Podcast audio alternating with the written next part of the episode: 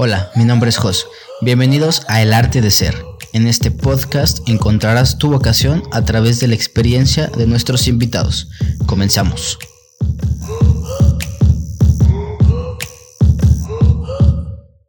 Bienvenidos a este nuevo episodio de su podcast El Arte de Ser, un podcast muy esperado por mí. Al fin se nos pudo hacer, al fin pudimos cuadrarlo cuadrarnos en tiempos.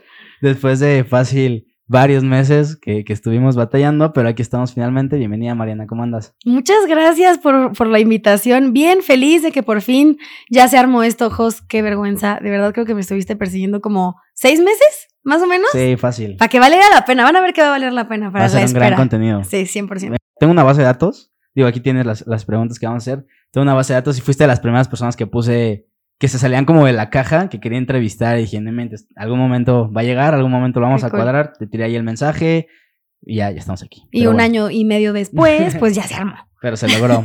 Podcaster, comunicóloga, tienes un proyecto eh, de, tipo de diseño para espacios que, está bastante chingón, pero si pudieras decirle a la gente que no te conoce, ¿cómo te definirías o quién es Mariana?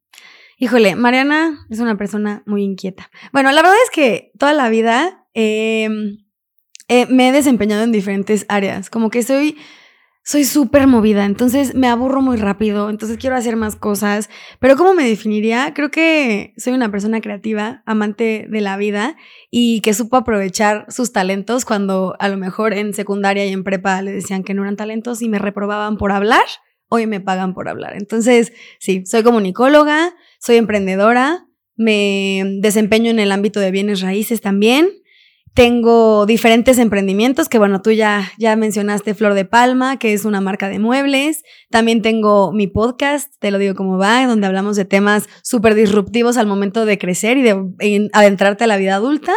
Y también tengo un foro de producción de podcast. Entonces, la verdad es que me gusta mucho mi área, me gusta mucho lo que, a lo que me dedico y siempre estoy buscando ampliar conocimiento y ampliar, obviamente, ejercer lo que yo sé hacer. Te, platicaba hace poquito que en este podcast la idea es platicar de, de lo que hace la gente, de lo que trabaja, porque pues siempre vamos con esta idea de que no, una carrera y los pasos por pasos y la parte disruptiva a mí me vuela la cabeza. Mm. Para ti, ¿cómo fue la parte, ahorita mencionaste un poquito de la parte eh, académica, pero esta escuela dice mucho, o sea, si alguien está escuchando y tiene 12, 13 años y que se va a encontrar con las mismas instancias que tú, va a decir, no inventes, o sea, hay otra persona que también tiene esas características. No soy el, el único que lo madrean en la escuela. Para ti, ¿cómo fue esa, esa parte académica? Pues mira, la verdad es que desde siempre he sido alguien que habla mucho, que siempre va a sonar muy mamón, soy el centro de atención, me gusta mucho ser el spotlight, llamar la atención, tengo ideas, soy líder, siempre estuve en todos los consejos estudiantiles, la presidenta del grupo estudiantil de prepa, bla, bla, bla. Entonces, como que siempre desde secundaria y prepa he sido una persona como que le gusta destacar. Y suena súper egocéntrico, pero me vale, la neta es que sí, sí fue así. Y pues obviamente todo este camino de escoger qué me voy a dedicar, escoger hacia dónde voy a ir, de saber quién quiero ser en la vida profesional y personalmente, pues estuvo súper acompañado de todo lo que viví cuando estuve en secundaria y en prepa. En secundaria me, regañaban de tiro por viaje por hablar. Mi mamá me acuerdo que les decía, ya cállenla, cámbienla de lugar, sáquenla, no me hablen. A mí no me hablen para ir a regañar a mi hija porque habla. Si hable, cállenla. Y pues hoy, por ejemplo, también dentro de lo que desempeño, me gusta mucho dirigir eventos, soy maestra de ceremonias, próximamente, y, es una de mis metas, ser conferencista. El tema del podcast me encanta, fui locutora, entonces como que supe, supe agarrar esas cosas que a lo mejor en el, en el mundo académico me decían que estaba mal, y que estaba mal porque aparte de ser habladora, de ser eh, y todo era líder, entonces fue como un, pues, pues de algo le tengo que sacar provecho a eso, entonces ahora me pagan por eso. Y pues pues escogí la carrera de comunicación justamente por esas razones, porque creo que eh, soy de la idea de que cuando eres bueno en algo hay que perfeccionarlo, no buscar lo que no eres bueno. O sea, por ejemplo, soy súper idea Montessori de decir, si tu niño es bueno para el tema de dibujar, el arte y todo, ¿por qué quieres eh, meterlo a clases de matemáticas? Déjalo y explótale la, la parte artística. Entonces, pues creo que agarré lo que era buena y lo supe profesionalizar. Hay, dos cosas que, me vuelan la cabeza y escuchando tus podcasts aterricé justamente estas ideas. La primera es que siento que eres muy concreta con tus ideas, sabes exactamente lo que quieres decir Y probablemente después de 3, 4 años te arrepientes y, ah, ya pienso diferente, pero en el momento eres bien concreta con tus ideas. Y, yo creo que estamos en un momento que tenemos tanta información que es difícil. Y, y aterricé un ejemplo clarísimo de, eh, por ejemplo, ¿qué es el amor para ti, no? Y entonces tú dices, no, pues el amor para mí es rojo. Y entonces de repente tú dices, claro, claro, el amor sí, sí es cierto, es rojo. Y de repente otra persona te dice, no sé, para mí el amor es azul. Y en tu, entonces tú empiezas a, absorber esta idea porque no tienes como clara tus ideas. Y dices, no es cierto, sí puede ser también azul. Y luego llega otra gente que dice, no, el amor es como el color que tú quieras. Entonces tienes tanta información que te cuesta tomar decisiones muy específicas y voy como a esta parte del autoconocimiento. Siento que también te conoces perfectamente y obviamente vas creciendo y vas compartiendo justamente y lo dices cómo va este conocimiento. Pero cómo es ese proceso de, de introspección, de conocerte, de explotar esos talentos creo que la base y, el gran problema es que no sabemos a veces conocernos. Y va a sonar súper cliché, pero es bien importante conocerte para ahí saber a dónde quieres ir o al menos qué no quieres ir. Eh, platicabas en el, en, el podcast con tu esposo sobre ahora qué, buscas, ¿no? Y, él te decía, pues ya, ya sé que no quiero y a partir de ahí construyo. Te lo pregunto igual personalmente si puedes compartirnos, ¿tienes algún proceso de autoconocimiento? ¿Cómo replanteas? ¿Dónde dices, ok, de aquí ya me conozco, ya puedo explotar este talento, por ejemplo? Creo que somos muy duros con nosotros mismos. Nos arrepentimos mucho de pensamientos que a lo mejor tuvimos en el pasado, sin entender que tu capacidad de entendimiento también va evolucionando. Y a lo mejor hoy no estás de acuerdo con lo que pensabas en el pasado, pero hasta ahí llegaba tu capacidad de entendimiento. Entonces, hasta ahí pensabas y hasta ahí se frena el tema de, de lo que decías en ese momento presente. Hoy ya tienes ciertas evoluciones y ya dices, no manches, la Mariana de ayer está bien mensa. Hoy la Mariana de hoy, más bien la Mariana de hoy ya tiene como esta capacidad de entendimiento un poco más evolucionada. Entonces, yo creo que el tema de autoconocimiento, que sigo explorándolo, y si mi esposo escucha este podcast, que lo va a escuchar, eh, él me va a decir como, justo, de repente tengo altibajos en el tema de autoconocimiento, porque estamos en constante evolución y estamos aprendiendo de todo el tiempo de nuestro entorno. Entonces, de repente está bien cambiar de opinión. Y te digo, somos muy duros con nosotros mismos porque creemos que tenemos una verdad absoluta que nos rige y que hemos crecido con esta verdad absoluta cuando de verdad no es cierto y puedes cuestionarla en el momento que quieras. Entonces, saber que puedes cuestionarte tus propias creencias te da un pasito más adelante a que todo en la vida sea mucho más fácil y tengas más conocimiento sobre ti mismo. A mí lo que me duele mucho de eso es matar a esa persona que creía que pensaba eso. Por ejemplo, a mí me encantaba el fútbol y, me encantaba antes.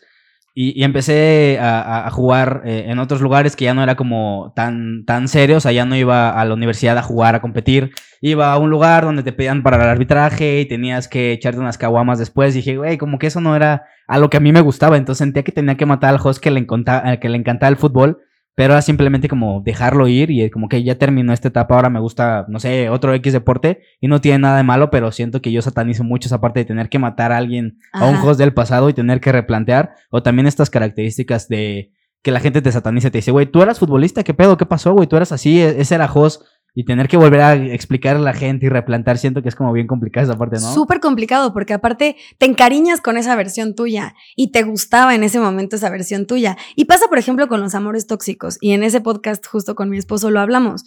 En ese momento, yo no creo que hay una persona tóxica y hay un mártir que es como, ay, no, me hizo la vida imposible y yo fui súper víctima. No, o sea, para andar con un tóxico, tiene que haber una tóxica y viceversa.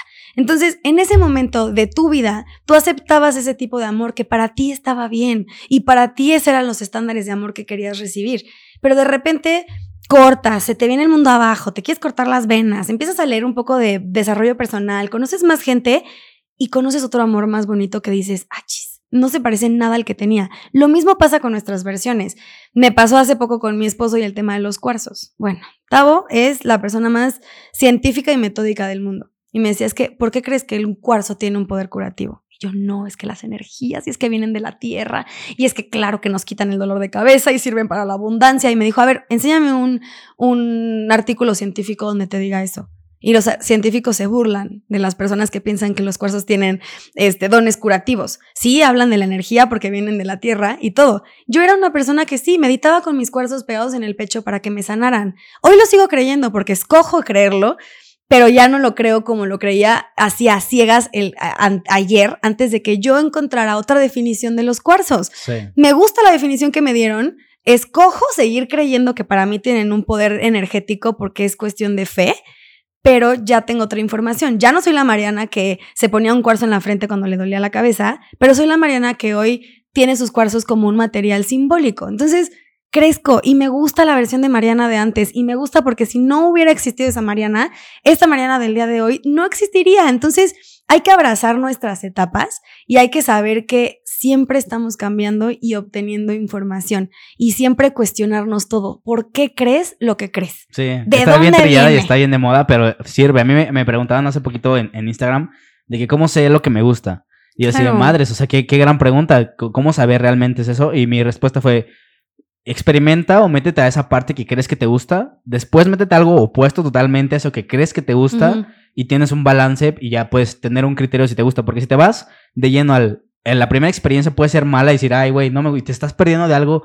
increíble, solo por la primera mala experiencia y no profundizar. Pero justamente tengo ahorita esta disonancia de que tenemos tanta información, tenemos tantos falsos gurús, que escuchas algo bonito y te lo romantizas, lo que te digo, tú te crees que el amor es rojo y no mames, sí es cierto, y te vas por la vida ni siquiera cuestionando por qué para ti el amor puede ser rojo y se me hace a veces peligroso y por eso era la, cuestión de preguntarte cómo eres tan, tan certera con tus comentarios porque a veces creo que pecamos de, tener la verdad absoluta y no sabemos a quién le va a llegar el mensaje y si el mensaje le va a llegar de la manera correcta. De hecho, yo tengo un chingo de miedo de hacer un podcast o tener videos sobre educación y decirle, güey, esta es la carrera, esto me pasó a mí y que la gente crea que esa tiene que ser la única manera para ser peleador profesional, por ejemplo. Y de hecho, el, permitirme tener este espacio y traer a 200 abogados, pues yo digo, qué chingón que tener tantas perspectivas y no me enfoco en un solo capítulo de un solo abogado para que diga, este es el camino, güey. Para ti, ¿cómo ha sido ese encontrarte en la vida? Y luego tener que compartirlo en Te lo digo como va, por ejemplo. Es súper delicado, porque a ver, también mi comunidad en Instagram ha crecido.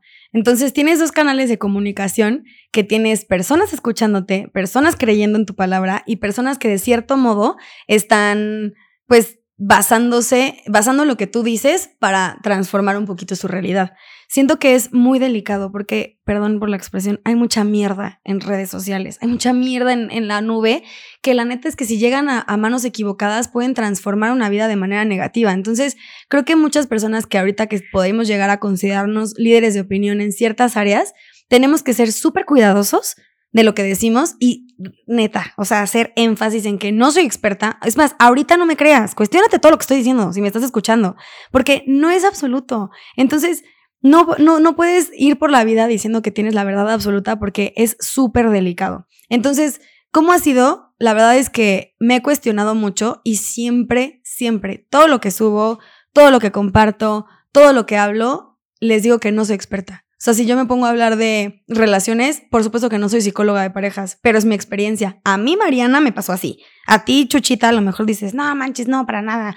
Estás loca. Perfecto. Tu experiencia está de huevos. La mía fue así. Entonces, creo que solamente ser conscientes de que así tengas un oyente, 100 oyentes o 60 millones de oyentes, puedes influir de manera negativa o positiva en quienes están del otro lado. Y si lleva cierta, cierta responsabilidad. De hecho, conectaba mucho contigo con eso porque tú tienes ciertos temas de lo que hablas en, Te lo digo como va, y hablas de tu experiencia, y el, tu capítulo 1 dice, ok, yo a mí me ha pasado esto, voy a hablar de esto que pues creo que puede servirte, porque a mí me ha pasado y me gustaría que me lo hubieran dicho. Justo este podcast es eso, yo me hubiera gustado tener un catálogo de profesiones y yo poder escucharlo.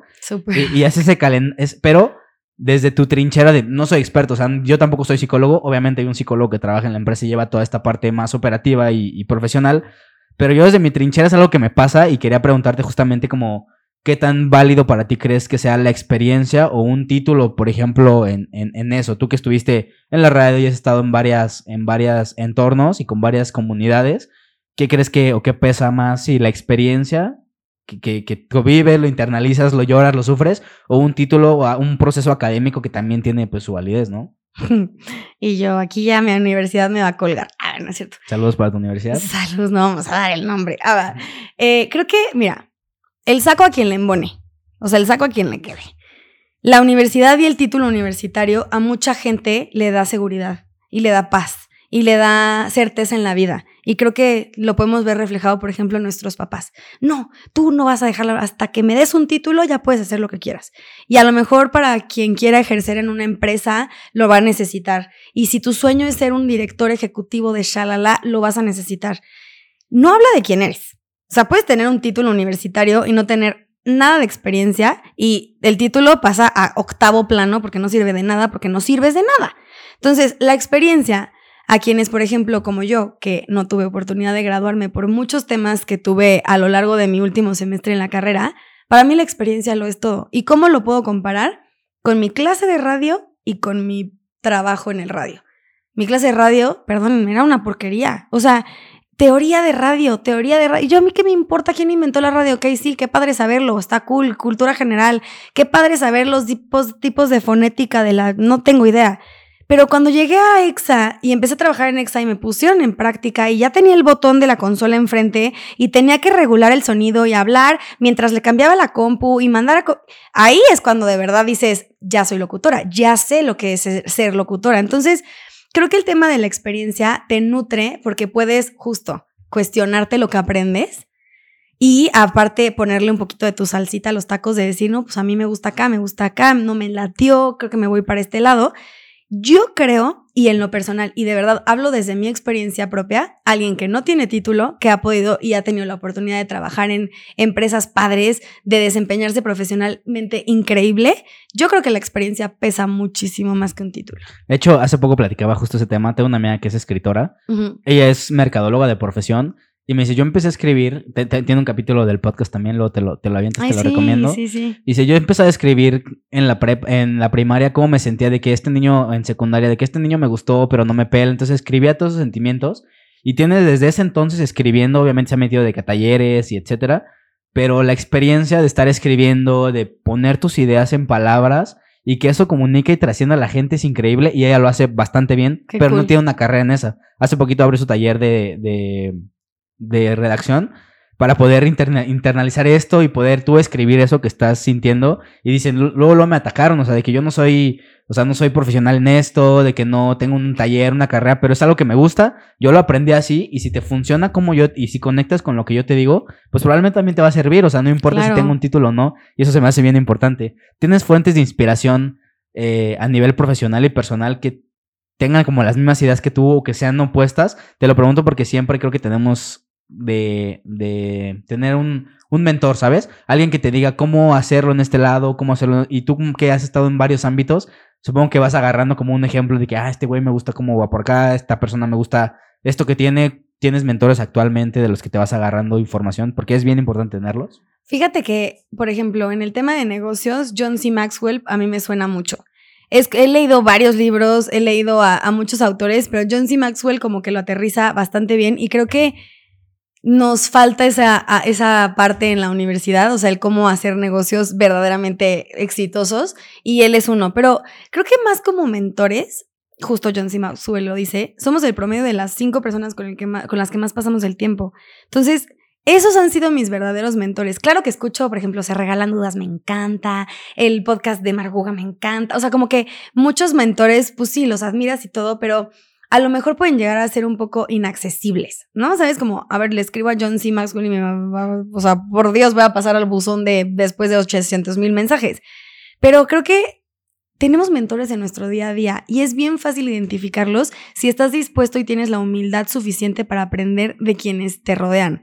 O sea, ahorita, por ejemplo, yo estoy aprendiendo de ti y, identificarlo es súper bueno porque a lo mejor yo soy la invitada en este podcast, pero te escucho a ti, veo tu metodología, veo lo que haces y todo y me estoy nutriendo todo el tiempo.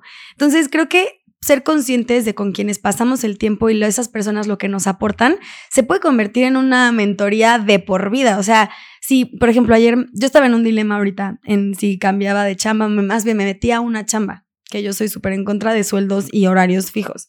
Estaba como con ganas de meter una chamba. Y mi papá me dijo, acuérdate que el sueldo es la droga que nos dan para abandonar nuestros sueños. A lo mejor tú me estás escuchando y tienes un sueldo y te encanta tu trabajo y yo tuve trabajos y soy la más feliz y lo que quieras. En ese momento eso me hizo clic y mi papá en ese momento se convirtió en mi mentor durante el, en el momento en el que yo lo necesitaba. Tengo amigas súper exitosas, mi esposo es súper exitoso, tiene una inteligencia emocional brutal. Entonces, creo que es bien bonito saber que tienes mentores al alcance de un WhatsApp. Y pues en algún momento salirte de ese círculo, o sea, que digas, ya no va alineado a, mis, a mis intereses. vino aquí una chica que se llama Cristina, que tiene una marca eh, que se llama Con el nopal en la frente, una marca de ropa. Ay, sí la conozco. Es muy buena y eh, llegó un momento en el que estábamos platicando en el podcast que me dice, güey, estoy tan metido en mis proyectos, en mis ideas que la gente que me invitaba a salir ya no me invita, o sea, ya no, como que ya no se alinea y ese círculo de personas que tenía en ese momento, pues ya no, ya no, ya no hace clic y ahora tengo que buscar otra, otro, cinco, otro círculo de personas, otras cinco personas que me rodeen, que me impulsen. ¿Cómo detectas cuando ya esa persona no hace clic contigo o tienes que salirte de ahí, sabes? Tengo un capítulo que se llama eh, Las amistades tienen fecha de caducidad, que fue para mí un momento súper difícil en mi vida de darme cuenta que quienes eran parte de mi vida en su momento ya no lo eran. Y yo hasta me deprimí y todo de decir, no manches, mis brothers de, de prepa ya no están en mi vida. Y cuando eres la persona que más destaca, que más aporta, el más inteligente, el más positivo, el más, más, más, más, más, más, más de tu círculo de amigos, ya te quedan cortos. Y suena súper mal, pero como les decía al principio, estamos evolucionando todo el tiempo. Y si no es un ping-pong de aportación con la gente con la que pasas el tiempo, te están quedando cortos. Si tú estás escuchando a la persona que tienes enfrente hablar de algo que a lo mejor es chisme, que a lo mejor, o lo que tú quieras, que no te aporta nada de valor, y que tú en ese momento estás como, que se calle la boca, ya, ya te quedó corto. Y si esa persona no te aporta, ya te quedé corto. Y si sientes que te retros, o sea, que te jala para atrás en tu, en tu crecimiento, ya, ya te queda corto. Entonces, es bien difícil, pero es bien bueno hacer ese análisis de decir, ¿será o no será? Sí, ahorita profesionalmente y, y me, me voy como a esta parte de las crisis, que, que también es algo que, que me gustaría decir cómo va a la gente. Y esta pregunta viene mucho sobre la parte universitaria. O sea, tú llegas a una carrera y te dicen, güey, estas son tus materias, este va a ser tu profe, este es tu salón. Pero llegas, nunca estás acostumbrado a reprobar, repruebas y entras de verdad en una crisis. de, No inventes, soy bueno para esto, no soy bueno. O ves que la gente te pasa y esas crisis a mí me llama muchísimo la atención platicarlas. A ti, cómo, cómo las has internalizado, qué haces. Me llama la atención mucho los procesos de la gente. Yo soy todo método, todo método como, como, como tu esposo. Ujú. O sea, yo tengo un checklist de para que esto pueda suceder. Tengo preguntas para no poder des- desviarme porque si no me desvío de la conversación y ya no se Ajá. va justo a donde quiero llevarla. Entonces, yo, yo tengo un, un Excel con toda la información de, de mi vida, o sea, literal de cuando estoy triste, qué me hizo sentir triste y como que como si fuera un, un, un árbol de hacia dónde ir Guau. y qué herramientas tomar. Y literal está una playlist. Y si no jalo esa playlist, hay una opción B, C y D. Y así, pero siento que me funciona, ¿sabes? O sea, a veces está muy, muy robotizado. Pero yo no me puedo meter tanto en estar dos, dos años triste todo el tiempo, ¿no? O sea, tengo Sí, que no. salir rápido de eso. Y me llama la atención los procesos de la gente para vivir ese tipo de crisis. Esos son los que yo uso. Para ti, ¿cuáles son los métodos para poder salir de crisis y cómo, cómo las has llevado? Eso me gustó y de hecho fíjate que Iker Vega me lo compartió, que él ya tenía su playlist y su canción de cuando se sentía bajoneado, que la ponía para echarse para arriba. Me gusta, ¿eh? Luego me lo pasas. Sí, te lo paso. Pues mira, así como un método, no tengo y creo que es momento de implementarlo, pero eh, justo ahorita de camino para acá venía hablando con una amiga y que ya había pasado por un momento súper down. Y yo le decía, yo le di su espacio, porque creo que yo, yo, yo aunque soy una persona súper extrovertida y súper de gente y súper social, también soy súper de mis, de mis temas. O sea, esta amiga me dice, yo sé que cuando te pregunto cómo estás y me dices bien, ya no te pregunto más, porque a lo mejor no estás bien y no quieres hablar de eso. Mi proceso ante las crisis, literal, es dejarlas ser. O sea, muchas veces, y es lo que venía platicando con ella, disfrazamos los sentimientos y eso nos hace llenar nuestra tacita y hacerle como ya express hasta explotar con el mundo y mandar todo a la fregada y ahí es cuando ya estás dos años deprimido, no encuentras tu pasión, no encuentras tu, tu, tu impulso en la vida. Entonces, identificar qué te está haciendo sentir, cómo te está hacien- haciendo sentir y saber de dónde viene ese estímulo, creo que es importante. Siempre utilizar la razón. Yo soy súper emocional, súper, súper, súper emocional. O sea, yo emocional te puedo, híjole, llorar tres veces, mentar la madre cuatro y después pedirte perdón y decirte que te quiero. Y eh, entonces de repente es como un, a ver, relájate, yo lo quiero inmediato. Entonces, en el momento en el que a lo mejor estoy en una crisis, eh, me gusta identificar de dónde vino esa crisis, darme lo que necesito, porque yo era una persona, tengo un podcast que se llama Hay que saber descansar para no abandonar, porque luego no sabemos descansar y a lo mejor tu cuerpo solamente te está diciendo, güey, es una pausa, vas en friega, relájate tantito. Esta, crisis de, no saber a dónde vas es simplemente el frenar, voltear, poner atención, analizar y, y seguir. Y a lo mejor es análisis y es darte un día para solo estar en la cama y no ser productivo porque se vale. Entonces, creo que justo hacer las cosas que te gusta, yo medito, me gusta mucho meditar. Me gusta mucho escribir, o sea, yo creo que visualmente mis agradecimientos son una manera de materializar lo que me mueve, entonces creo que hacerlo así es como decir, ya lo drené, aquí está. Yo también escribo mucho, de hecho uno de mis goals es escribir un libro también.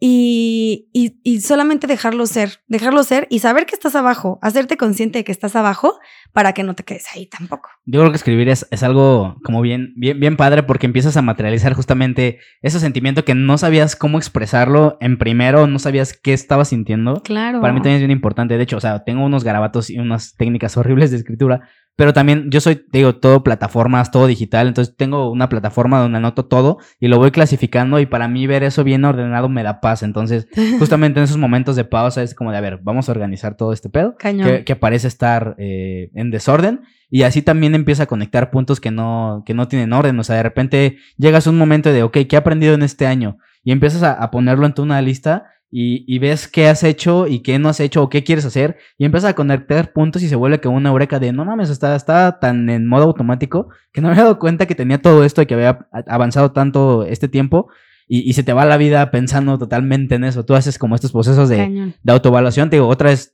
yo soy todo ingeniería, todo procesos para mí, la mejora continua es súper importante. O sea, de que cada cierto tiempo pausa, vamos a ver el avance, pausa, vemos avance. ¿Cómo es para ti la, la mejora continua en ese sentido? Fíjate que yo no lo hago y justo, mira, las cosas pasan para algo. Yo esta semana atravesé por un momento de crisis, o sea, un momento de crisis en el que estuve a punto de abandonar eh, mi proyecto de bienes raíces y, e irme a una empresa. Entonces, o sea, literal, yo es que no, es que, porque, a ver, las ventas son difíciles y hay meses súper flacos, hay meses súper gordos y emocionalmente es un sube y baja. O sea, no manches, necesitas estar súper consciente de, que de repente hay días buenos y malos porque si no te puede tirar emocionalmente. Y justo me ganó, me ganó muy cañón. Entonces yo estaba por tomar la decisión de irme a la empresa cuando en, en la empresa de bienes raíces me hicieron el recuento de mis primeros seis meses del año. Vi mis números y vi mi progreso y dije, fuck, no, ¿cómo yo no llevo ese tracker? O sea, ¿cómo yo no sabía eso? O sea, son mis propias ventas y yo no tenía un tracker de cómo me iba. Entonces lo vi y dije, no puede ser, o sea, voy de huevos. O sea, no manches, solamente porque junio estuvo súper flaco, no me tengo que por qué dar por vencida. Entonces, te digo que las cosas pasan para algo porque justo hoy en la mañana me dediqué, o sea, yo no salí, estuve en mi casa todo el día, en tu casa, me choca eso, pero cuando quieras es tu casa. Gracias, gracias. Eh, estuve ahí todo el día y organicé mi espacio de trabajo. No tenía un espacio de trabajo porque me acabo de mudar con mi esposo. Trabajaba en, la, en el comedor y todo.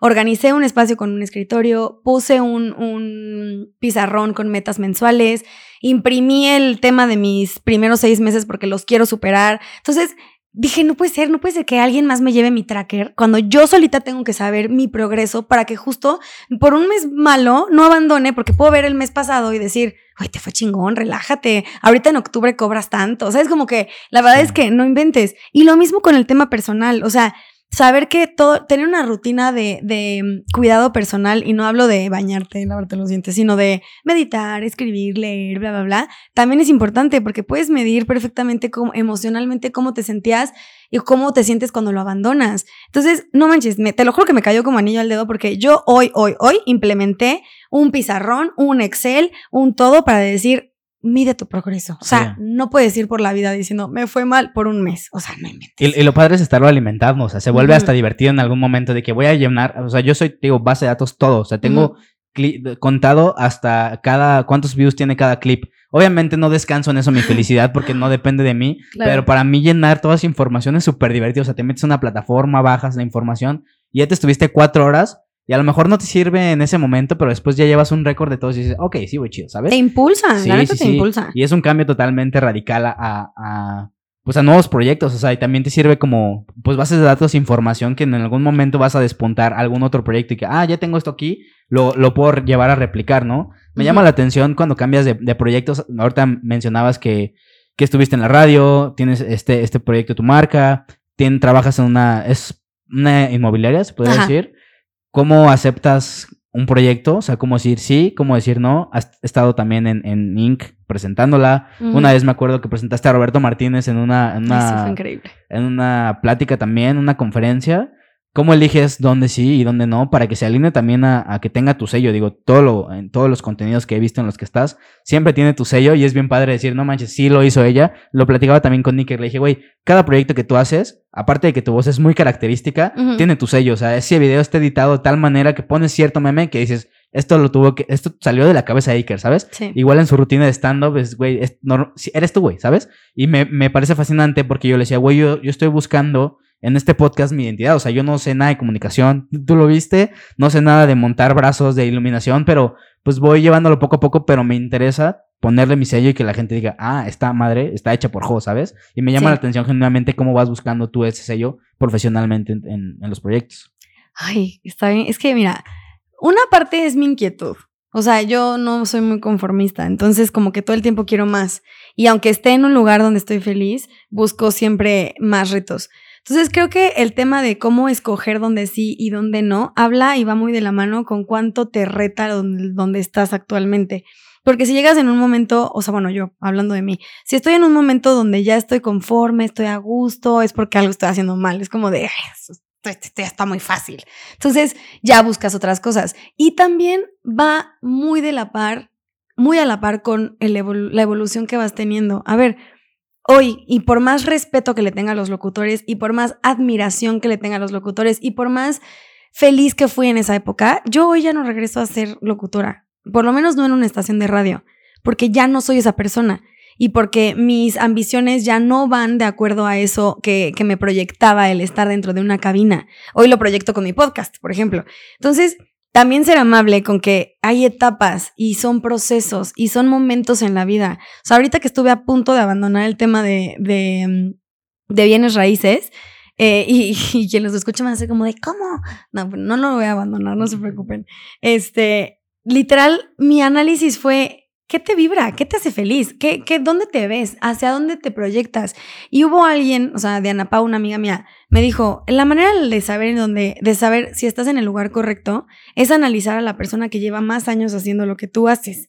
Si te proyectas como esa persona y visualizas así tu vida, estás en el lugar correcto. Si no te visualizas como esa persona, corre. No, no tienes que estar ahí. Así me pasó en el radio. Yo hice ese análisis con la persona que llevaba más tiempo que yo y que llevaba mucho más experiencia que yo y dije, no, no, está de huevos, pero no es para mí. Y lo mismo ahorita, que cuando me ofrecían el trabajo, vi a la persona que estaba arriba de mí y me decía, es que imagínate, tata, y yo decía, no, o sea, está de huevos también, pero no, no es para mí. Entonces, ¿cómo lo escojo? Que se alinee con, con, mi, con mi Mariana del presente, que se alinee con mi, con mi Mariana del futuro, por lo menos de la que Mariana en el presente piensa, porque también puede evolucionar la Mariana del futuro con base en la Mariana del presente y que, y que respete la esencia que yo tengo. Hace poquito publiqué una foto en el que puse, la vida no es lineal, la vida tiene subidas y bajadas y retos. Y esos retos los puedes sobrellevar siempre apegándote a tu esencia, porque luego es bien fácil sernos infieles a nosotros mismos por dinero, por necesidad, por bla, bla, bla, o porque el tío te dijo que es una super oportunidad y todo. Entonces, literal, todo lo que vibre contigo, todo lo que vibre contigo. Hay una, una un pensamiento chino que se llama Ikigai, que es lo que la gente necesita, lo que tú eres bueno haciendo y lo que puedes monetizar. Esas tres. Entonces, está de huevo, siempre piensa eso, piensa en, qué puedes aportarle al mundo positivo, con qué puedes hacer la lana, porque a ver, tenemos que comer, y también en qué, eres bueno, no me voy a meter a, a ser técnico, bla, bla, bla, aunque me encante porque no soy buena. Entonces, pues más o menos por ahí. Y la neta es que sí, voy saltando de proyecto en proyecto y mi parte de freelance nunca la he apagado, que es lo de Inc. y todo eso, porque si me llega un proyecto que me gusta, lo voy a tomar. En, este sentido, creo que también en esta parte muy disruptiva está esta, pues, eh, ¿cómo llamarlo? Este desconocimiento de cómo cobrar y cómo vivir de tu arte. Literal, la pregunta está como cómo vivir de tu arte, porque si es verdad que vas formando una carrera nueva, o sea, ¿qué precedente hay de eso? Muy poco, ¿sabes? O sea, y abrirte, abrirte paso, pues es literal ir con experiencia, con experiencia, pero la, creo que la parte monetaria y económica es bien importante poder establecer de que, oye, ¿sabes qué? Ponte este rango y sobre eso ve estableciéndote, porque si no te desbalanceas cañón. Creo que el área del mobiliario es eso, o sea, es una fluctuación así sí. y establecete. Yo trabajé mucho tiempo en, en eventos eh, trabajamos haciendo eventos para antros y la campaña duraba, no sé, cuatro o cinco meses. pero est- estabas los cuatro o cinco meses trabajando en chinga de que desde jueves dos eventos, viernes dos eventos, sábado dos eventos, domingo uno, y de repente termina la temporada y era dos meses de descanso, y era de madres, ¿qué vamos a hacer en este momento? Ajá. ¿Sabes? Y al principio era, qué padre, pues ya hice los contactos de los lugares de las fiestas, de los antros, y pues ibas y te echabas desmadre, ¿no? Pero ya en una parte más seria económica, decías, no mames, tengo que planificar estos ingresos y empezar a distribuirlos en, en- en los meses y em- empezar a administrar, pero no lo aprendes porque no hay un precedente. O sea, no, no lo Sí, ves no. que alguien te lo dice en un podcast de que, ay, güey, si estás en eventos, empieza a hacer este modelo. Para ti, ¿cómo ha sido esta parte de, de poder vivir de tu arte sin saber, sin tener un precedente y que estás abriendo una carrera totalmente nueva profesionalmente? Pues mira, le diste el clavo con una, o sea, con una de las razones por las que entré en crisis con bienes raíces. También fue como, de, ¿dónde está el dinero? O sea, ¿qué hice con ese dinero? Pero bueno, fuera de eso, hablando del arte, la verdad es que sigo en aprendizaje, o sea, sigo aprendiendo este proceso, porque la verdad es que es, es reciente el hecho de que yo me haya despegado de lo que es un sueldo fijo y me he despegado de a lo mejor comisiones y me he despegado de ese tema y he estado estableciendo mis propias tarifas, mis propios tiempos, mi bla, bla, bla, hablando como de arte y de freelance. Pero la verdad es que eh, trabajo ahí siempre. Y, la verdad es que eso es algo que la gente no entiende. O sea, si tú te sientas, estás en crisis y no sabes qué hacerle, de verdad que hay 300 mil opciones que puedes llegar a hacer, por lo menos para sobrevivir ese mes. O sea, yo no te digo como de sí, ay, ahorita ya te resuelvo cómo vas a vivir el resto de tu vida. No, para nada. Entonces, creo que el, el valorar que hay ciertas opciones también te dice, bueno, a ver, la pasaste mal, pero bueno, te llegó esta chambita, entonces ya pagaste tus deudas, entonces ahorra tantito. La verdad es que no tengo una, una organización financiera, es parte de mis metas ahora con mi esposo. La neta ya tenemos asesoría financiera. Igual esta segunda etapa de bienes raíces, mi plan es generar una organización financiera que no haga que mis ingresos se me desaparezcan en 20 minutos. Y, y ya me perdí. Y pues sí. Hablamos eso. de ese reto, eh, porque es, es, es de los retos que Ujú. tienes que tener siempre en cuenta, o sea, la parte económica, porque Sí. justamente de eso vivimos, o sea, esto tenemos que vivir. A mí me preocupa mucho y me ha preocupado a través de los años la cuestión del dinero, porque mis papás siempre fueron de que no hay para esto, no hay para acá, y siempre Sí. bien cuidados con su dinero. Y yo veía, o sea, de que a la gente en la calle le regalaban el dinero, y yo, pero si el- a la gente le regalan el dinero, ¿sabes? O sea, ¿por qué no hay dinero? Si tú vas a la calle y te lo regalan, ¿sabes? O sea, para cool. mí eso como era fascinante y, y hoy en día siento que el dinero está en todos lados. Simplemente que a veces hay cosas que no quieres hacer y dices, güey, no quiero hacer eso. Entonces, pues te estás limitando también tu mente a que quieres llegar a otro nivel sin haber pasado, pasado por las bases, ¿sabes? Y eso a mí se me hace bien, bien considerable, pero creo que la parte de manejar un modelo y tener un modelo económico que te permita salir a flote Está bueno. es una Sí. estrategia, pero ese es el reto. Justamente, sí ¿por qué? Porque es personalizado, o sea, porque tú ves que los demás tienen un modelo que les funciona y tú vas, lo replicas, no lo cuestionas y el peor es que te topas de que pues era algo de otras personas, ¿sabes? Sí, algo que no era para ti, no te embona para nada. A mí me, me- me causa mucho pedo eso porque justamente veo contenidos de otras personas, veo las maneras de ser de otras personas y yo me quiero proyectar en eso y no entiendo yo dónde estoy parado y si es para mí o no es para mí en ese momento. Es bien difícil esa parte, ¿no? Proyectarte y proyectar tus, pues proyectarte tú en otras personas y querer asemejarte. ¿Te ha pasado querer copiar a otras personas, idolatrar a otras personas de esa parte? Fíjate que estás hablando del, del uno de los podcasts que va a llegar a salir ahorita. ¿Cuándo ¿Qué- sale? Le estás dando el clavo, Jos. Te Todavía no tengo que grabar nueve más. Sí, ¿eh? Qué cool. Me da gusto que hagas la tarea. Justo grabé un podcast hace poquito que les va a dar la primicia, ¿eh? Porque todavía no lo publico. Que el hecho de observar a las personas que ya llegaron a cumplir las metas que tú no has podido llegar a alcanzar, te sirve para identificar qué tienen ellos que tú no tienes. ¿Ok? No hablo de compararnos. Por supuesto que ha llegado el momento en el que yo me comparo con el vecino, pero también hay un dicho que en lo que ves el jardín de al lado, el tuyo se empieza a secar. Entonces, saber observar objetivamente a las personas te ayuda a usarlos como un modelo de inspiración para ti. Si constantemente te estás comparando con alguien más y viendo cómo ellos están triunfando y cómo ellos sí están haciéndolo, lo único que estás haciendo es apagar tus posibilidades. Entonces, sí, compárate todo el tiempo con los demás, pero de manera positiva. Por ejemplo, si hoy yo te admiro y digo, a ver, eh, también en el podcast lo digo, ya les voy a echar el podcast aquí. no En el podcast lo digo, hay dos únicas, hay dos maneras de admirar a una persona, solamente, no hay más. O sea, tú admiras a una persona por dos razones. La primera es porque te identificas con esa persona y dices, Mira, admiro a Jos porque es amable, es educado, tiene modales súper buenos y tú también lo tienes. Yo también soy educada, yo también soy amable, le hablo bonito a la gente. Yo admiro a Jos porque tiene algo que yo creo que en mi persona no lo voy a poder alcanzar.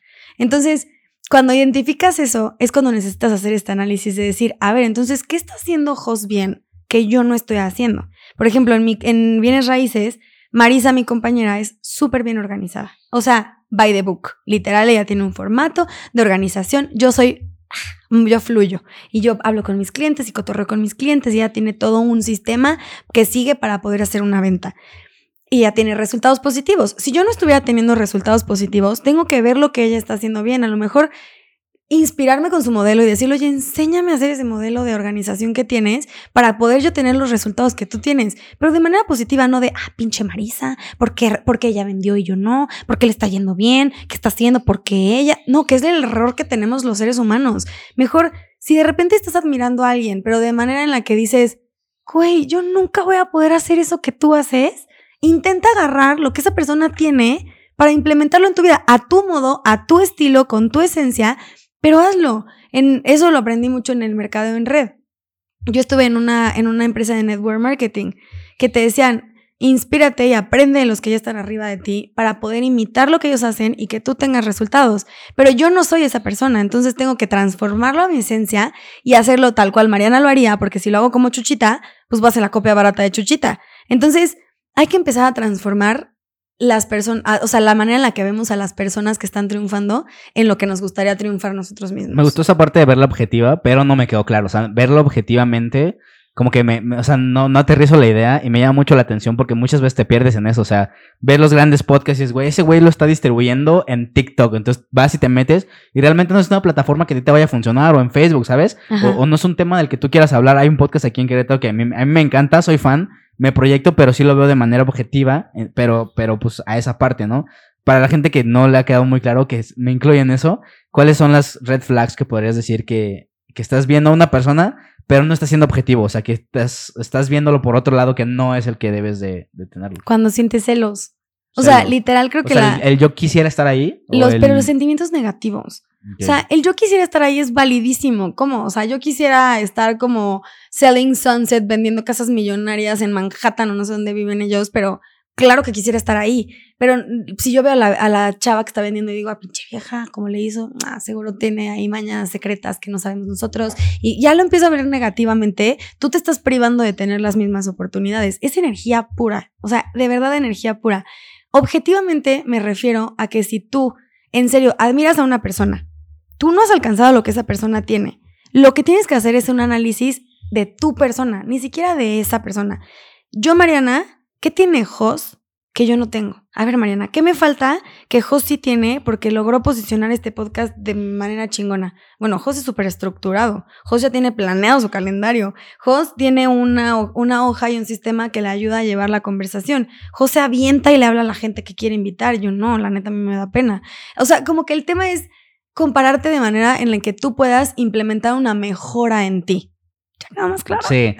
sí, sí, me queda claro, pero aún así me, cuesta trabajo como aterrizarlo, ¿sabes? Porque me pierdo en eso. Yo totalmente, o sea, yo, yo divago bien cañón en, ese proceso, vaya, ¿sabes? O sea, como todavía no lo tengo tan estructurado esa parte que no me queda claro el compararme porque es algo que realmente peleo actualmente, o sea, es de los problemas que, con los que estoy intentando luchar para estandarizar, estandarizar que es ver otras, ver otra, ver otros tipos de, específicamente con el podcast. O sea, no compararme en este sentido, compararme de manera objetiva porque yo me pierdo. O sea, yo veo uno, veo otro y cada semana estoy cambiando de podcast porque veo algo distinto de eso y me pierdo en el, no mames, lo hace increíble, ¿sabes? De hecho, hay muy buenos podcasts aquí en Querétaro. Quiero hacer un video como de review de los podcasts. Obviamente el tuyo va a estar incluido. Gracias. Que, que he visto y ahora obviamente las dudas son genuinas. O sea, de, oye, ¿con qué cámara grabas? ¿Con qué iluminación utilizas? Eso está, justo ese es su objetivo. Eso, o sea, no, una manera ser objetiva de verlo es no quererlos invitar a tu podcast porque estos güeyes ya la hicieron y tú todavía no. Hay que invitar a todos los que... Ahí está, eso es positivo, eso es bueno, porque vas a preguntarles cómo puedes mejorar tu contenido con base en lo que ellos ya aprendieron y ya hicieron y ya, ya lograron y ya tuvieron prueba y error. Entonces, eso sí es objetivo. Una parte no objetiva sería decir, no, o sea, yo quiero perdón por la palabra, chingarme a todos los podcasts de Querétaro porque, y no los voy a invitar y no, que, y no, y ni los voy a escuchar y que yo te hable ahorita del podcast de Chuchito Pérez y me dices, no, no la neta no está tan bueno porque son celos y es negativo. Entonces, lo que tú estás proyectando es positivo y querer saber qué cámara usó y decir, no manches, le metió el intro súper bueno, eso se ve que es que jala. Yo, por ejemplo, en mi podcast tengo un intro y un outro. Ese outro lo agarré la idea de, de un podcast que me gustó. No lo hice igual. O sea, no fue idéntico el outro del, del podcast del que lo escuché. Porque pues no, eso ya sería copiarlo. Hice mi propio outro, pero agarré la idea porque dije, claro, terminan de escuchar el podcast y puedo recordarles, compártelo, síguelo en redes sociales y no sé qué, bla, bla, bla. Entonces lo implementé en mi podcast y me gustó. Y otra chava lo escuchó y me dijo, oye, esa es súper buena idea. Y yo, ay, hazlo en tu podcast. No nos vamos a hacer competencia. Entonces, a eso voy. Y si yo ahorita veo algo que me gusta del tuyo, no dudes que lo voy a implementar en el mío. No te voy a copiar y no voy a traer invitados de profesiones para hablar sobre carreras universitarias y todo ese tema. No, yo voy a hablarles de mi podcast con mi esencia, pero usando una metodología que tú me inspiraste a hacer. Y aparte se siente bien, ¿no? O sea, se siente padre hacerlo de esa manera tan positiva. Vino aquí un güey que se llama JP Martínez, yo creo que si has visto su podcast. Y, hablamos de eso, le preguntaba yo genuinamente de, oye, ¿cómo haces los clips? ¿Cómo lo, diversificas? ¿Cómo los cortas? Y se vuelve un, feedback muy padre, o sea, de que, y sabes que es genuina la duda y que no es como para chingarlo, ¿sabes? Entonces, eso, esa parte se me hace bien divertida, pero ¿crees que se debe de llegar a esto como a, ya en un estado mentalmente sólido? Ahorita hablabas de, de Tavo, ya, ya le digo Tavo, que somos compas. Tavo, que saludos al Tavo. Que tiene una estabilidad mental bien, bien dura, lo cual es envidiable porque muchas veces no, no se tiene. ¿Crees que para poder llegar a esta eh, análisis objetivo tienes que llegar a ese punto mentalmente estable?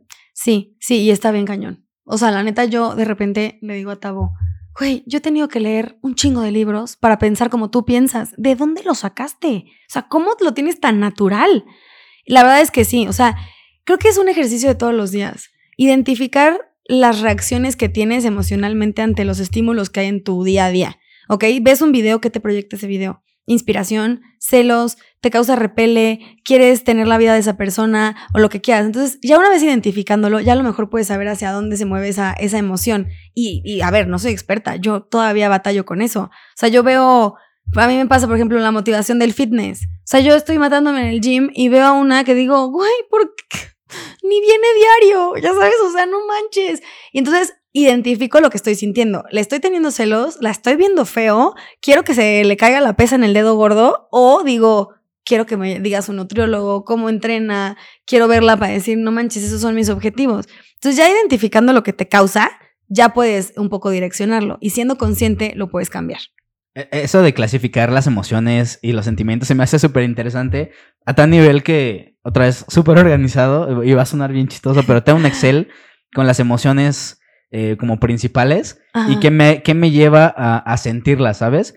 Para poder saber qué hacer con esas emociones. Me pasaba y, pudiera pensar que fue como por la tristeza, cómo manejar la tristeza, pero fue al revés, fue por la alegría. Yo agarraba, o sea, me, tenía momentos muy chingones que me iban muy bien y me, iba a agarrar la peda y duraba años ahí o me iba muy bien económicamente en, en, ese medio también porque hice ahí unos businessillos y el dinero me lo gastaba ahí, ¿sabes? Y era el cómo tengo que administrar mi, mi alegría, ¿sabes? y después empezó con la tristeza. ¿Cómo tengo que administrar mi tristeza? No está mal sentirlo. O sea, y también está satanizado eso de no, no estés triste. Es como de no mames.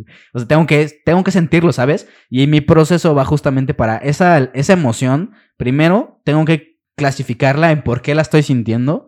Y después, cómo la tengo que disfrutar y exprimir para poder dejarla ir, porque si no se queda reprimida y yo me guardaba las emociones y terminaba fatal. Entonces, literal es un Excel con las emociones y cómo irlas clasificando y otra vez es un proceso de mejora continua, porque encuentras algo que te vuelve más feliz, sacas esa madre, la borras y vuelves a meter y se vuelve también como un track de todo lo que eras antes. Y dices, wow, he avanzado personalmente muchísimo. Eso es a mí lo, donde descanso yo mi, pues puede ser mi personalidad y las cosas que me han ido gustando y vuelvo como un feedback de algo que no es como tan numérico, sino es más es cualificable. Entonces, esa parte para mí descansa bien cañón. Y empezó, ¿sabes cómo? Había, hay un, hay un track de, todo, de todos los días, de cada año, donde vas llenando cómo te sientes cada día. No sé si lo has visto. Está bien padre, es bien sencillo. Y empezó de ahí, o sea, de que, ok, ¿cómo puedo llevar esto al siguiente nivel? Y el siguiente nivel era clasificarlo con emociones. Y entonces, pues ahí descanso un buen de cosas. Porque yo soy todo proceso. Te digo, esta, amiga que también, que te digo que es escritora, también es todo orden, todo proceso. Y dijo, ¿cómo? de seguro te pierdes en, en, en volverte un robot, ¿sabes? Y me dice, pues es que si es lo que tú disfrutas y es como funciona, pues la verdad es que no tiene nada de malo, ¿sabes? No. O sea, es como vas fluyendo tan, tan sencillo, ¿no? Siempre y cuando no se te vaya a caer el sistema y te me vayas a volver Sí. loco y te me avientes del balcón. La verdad es que eso está muy cool, ¿eh? Porque la verdad es que sí, por ejemplo, yo cuando estoy muy estresada y ansiosa, compro.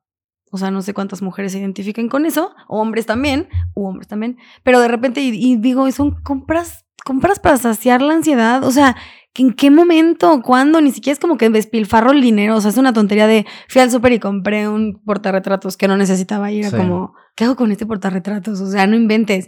O también me enojo y yo exploto. Mis sentimientos me, me ganan. Y ya ahorita ya sé que me tengo que ir a caminar o tengo que relajarme, ver el objetivo. Y bueno, está cool, ¿eh? Luego me pasas tu sistema. Sí, no, y es que aparte yo tengo muy, muy, muy mala memoria. O sea, si yo me enojo es como de, ok, ¿qué hago normalmente cuando me enojo? Entonces ya voy a la base de datos y, ah, sí, cierto, Ay, yo hago no, esto. Sí, te lo juro. O sea, yo soy pésima memoria, por eso intento tener todo en orden porque yo divago bien cañón en todo, en, en todo, en todo, en todo. Platícame un poquito, ya para ir cerrando un poquito esta conversación. ¿Cómo es tu día a día? ¿Qué hora te levantas? ¿Cómo es tu rutina? ¿Tienes rutina o no tienes rutina? Platícame un poquito de eso. Sobre tu carrera, ¿cómo has ido construyendo estas rutinas normalmente? Te voy a hablar sobre mi rutina base, porque obviamente ahorita que me casé se transformó y todavía no la he podido retomar. Y te hablo porque es mi rutina base, porque yo ya identi- identifiqué que con esa rutina me siento bien, soy productiva, me, me, alegra el día y todo. Y ahorita, aunque mi rutina ha cambiado, te platico también cómo ha cambiado, quiero implementarla y es el plan, ¿ok? Entonces, normalmente yo me despierto antes que todos en la casa, porque creo que cuando estás despierta y todo mundo está despierto es un momento caótico y rara vez puedes encontrar un momento para ti. Y en ese momento es cuando yo escribo, o sea, lo primero que hago en mi día es hacer mis agradecimientos, bueno, estirar porque creo que nuestro cuerpo necesita despertar también, hacer mis agradecimientos, prepararme un café o un té y leer. Eso es como antes que nada. Ya después de leer y todo eso, me voy a hacer ejercicio. Y hago mi hora y media de ejercicio, todo, llego, me hago mi licuado, me baño, me arreglo y ya me voy a trabajar. Hay días en los que no necesito salir de la casa para trabajar, que la verdad es que ahora que estuve a punto de irme a un trabajo godín, dije, no, no, por supuesto que no voy a O sacrificar. sea, ya no lo cambias por Eso, nada. o sea, ¿cómo? O sea, llegar aquí a comer a mi casa es lo máximo. Entonces, hay días en el que estoy, la verdad es que, o sea, los días tienen prioridad conforme a lo que me vaya a dedicar. O sea, si es tema de seguimiento en, el tema inmobiliario, pues hago el seguimiento. Si es tema de flor de palma, si es tema de lo que sea, o sea, como que el día laboral, mis horas productivas son en la mañana. Entonces ya lo identifiqué. O sea, yo de 10 de la mañana a 1 de la tarde es cuando más bomba estoy. O sea, literal, porque ya después como a las 5 de la tarde ya me entra como el down y más bien ahí es como mi hora de si quiero arreglar el closet, lo arreglo, si quiero no sé qué, o si me quiero echar, o si Sí. quiero leer otro ratito. O sea, como que ya es mi me time. ¿Te, te- te tomas algo en la mañana que te dé el boom. Yo estos días he estado seguro de que yo, yo desayunando soy productivo. Si no desayuno, así tenga mil cosas que hacer o una cosa que hacer, si tengo una cosa que hacer, no la voy a hacer, ¿sabes? ¿Tú en tu desayuno metes algo así que te dé hype o no? Pues mira, la verdad es que siempre desayunamos y mi esposo y yo siempre desayunamos el shake de proteína, que la neta es bien rico porque pues aparte es como dulcecito y me encanta el verlo bonito, o sea, no sé, como que dedicarte a que tu, tu entorno esté bonito a mí me funciona mucho a inspirarme, o sea, mi esposo se lo toma directo de la licuadora y para mí es como de, "Mm, o sea, ¿por qué no lo pones en un vaso? Entonces yo tengo un vaso bonito, o sea, es un vaso con vidrio, con mi popote y me encanta y estoy con mi shake y lo mismo con mi café, o sea, es como mi café bonito, o sea, como que eso para mí me da el impulso de decir, ok, estoy lista para trabajar. También soy súper de post-its y de notitas y de poner música, entonces yo creo, creo un ambiente laboral, o sea, a gusto. Y eso me gusta muchísimo. Los lunes voy siempre a juntas con el equipo de Fifth, del equipo inmobiliario, y es súper divertido. O sea, son unos bombs de energía tremendos porque somos más amigos que colegas, entonces es como entre el chisme y el cotorreo y entre los resultados y entre cómo vas, qué necesitas, o sea, la neta es que es súper ameno. Y hoy con mi esposo, la neta es que la rutina ha cambiado porque, pues no manches, llevamos tres meses casados. De repente pasa que es como de, no quiero levantar y estás así toda acurrucada. Y, pero nuestra rutina de cajón es, nos levantamos, vamos juntos al gimnasio, regresamos, Mientras yo me baño, él se hace del, licuado y después viceversa, o sea, nunca desayunamos juntos, cotorreamos en la mañana y lo que sea, y ya sea que él se vaya a trabajar o yo me vaya a trabajar y regresamos a comer. La verdad es que a mí me gusta mucho estar en mi casa, mucho, mucho, mucho. Y, ahora que estuve a punto de aceptar ese trabajo, dije, no hay manera. O sea, va a sonar muy estúpido, pero hoy algo, los momentos que más valoro y más disfruto es comer con Tavo. O sea, llegar y comer y dejar los celulares y contarnos lo que a lo mejor ya nos contamos por WhatsApp porque todo el tiempo estamos hablando y lo que sea y cotorrear y, y me, encanta. Entonces, la neta es que, no sé, estar en mi casa me hace muy feliz. Me falta hacer mi momento, mi espacio zen para poder desconectarme un poco de Tavo mientras él está jugando Xbox y matando gente, pero en, estoy en proceso. Pero ya, ya empezaste con tu parte laboral y ya el segundo paso, pues es Sí, exacto, 100%, ¿no? justo. Ya pasamos por la curvita de hueva, porque es padrísimo ahorita vivir con tu pareja y decir, hoy no hacemos nada, no, hoy no hacemos nada. Y después ya pasamos por la parte de, no, ya hay que ponernos las pilas, de disciplina del gimnasio, la laboral y ahora va la parte personal. Va, perfecto. Pues yo creo que con esto ya podríamos terminar el podcast. Algo que quieras agregar a la audiencia que nos está escuchando, alguna experiencia. Me gusta que compartes todo esto que, que vas aprendiendo, porque yo también lo hago. O sea, el hecho de tener este espacio es, ok, yo no tuve esta orientación vocacional, ven, yo te la comparto. O sea, yo ya lo viví y justamente era que yo estuve en dos universidades. O sea, de proceso universitario sé, o sea, porque estuve y lo viví, ¿sabes? Claro. Y porque no supe también el proceso y aparte pues tengo una, una empresa de orientación vocacional. Algo te puedo yo ayudar en esto y tú también lo haces, tú aprendes. El otro día que subiste una historia de, oigan señoras, por si se queda pegada la, la, La la comida, ajá, y la, la calientas y le pones jabón y yo, no mames, qué buena técnica. Sí, y, sí, y a partir de ese día lo hago. Entonces está padre que son cosas que vas aprendiendo y compartes con la gente. Eso conecto bien cañón contigo. Pero bueno, Gracias. algo más que quieras agregar para, para la gente que nos está escuchando. Pues también. mira, la verdad es que tengo un compromiso muy grande. Mi comunidad está creciendo y me encanta y me gusta la respuesta. Entonces, ahorita que hiciste eso de, no, es que nunca te das cuenta quién te va a escuchar y quién te va a hacer caso, de verdad. O sea, el sartén es una tontería, pero mucha gente es como de, güey, gracias. Y es como, wow, qué cool. Entonces, mi compromiso ahorita es generar contenido positivo y también decirle a la gente que nos esté escuchando, hoy, bueno, en esta, esta semana, mis dos mejores amigas me dieron el mismo consejo al momento de tomar una decisión. Las dos, o sea, diferentes personas, diferentes ciudad. Lanza una moneda, cuando no sepas qué decidir, lanza una moneda. Y en el segundo que está a punto de caer al piso la moneda, ya vas a saber qué es lo que quieres. A mí me pasó eso con la decisión que tomé de quedarme o irme, quedarme o irme. Y muchas veces eh, ponemos por encima las voces de nuestro exterior y cuando te metes a tu interior y escuchas la tuya, ya sabes lo que quieres. Neta, nada está escrito, nada está escrito. Forjen su propio camino y de verdad, si es un trabajo, sean los más chingones en el trabajo y destaquen porque destaquen, o sea, lo que puedan destacar en el trabajo. Si es un emprendimiento, háganlo con todas las ganas. Si e- lo que sea que hagan, sean lo mejor y la mejor en lo que hagan. Venga, pues muchísimas gracias, Gracias por este a ti gran por hack. la invitación. este consejo. Gracias también a ustedes que vieron o escucharon este capítulo. Queda abierta eh, el espacio y la puerta para una segunda parte. este Súper. Pero bueno, nos despedimos por el momento. Nos vemos. Que estén muy bien. Chao. Listo.